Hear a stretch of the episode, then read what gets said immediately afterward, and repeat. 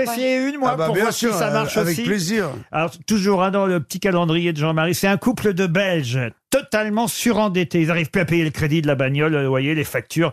Alors, le type dit à sa femme, si tu allais faire le trottoir... Ok, ça pourquoi pas. Alors elle part faire le trottoir, et elle va là-bas à Bruxelles, dans les quartiers chauds, elle fait le trottoir. Puis elle revient le soir, et elle dit à son mari, euh, Eh ben, ça y est, c'est fini, j'ai fini ma journée. T'as fait combien? demande le Belge.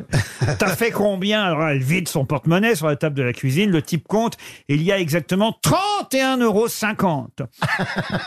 Mais qui c'est le salaud qui t'a filé 1,50 euro une fois? Ils m'ont tous filé 1,50 euro.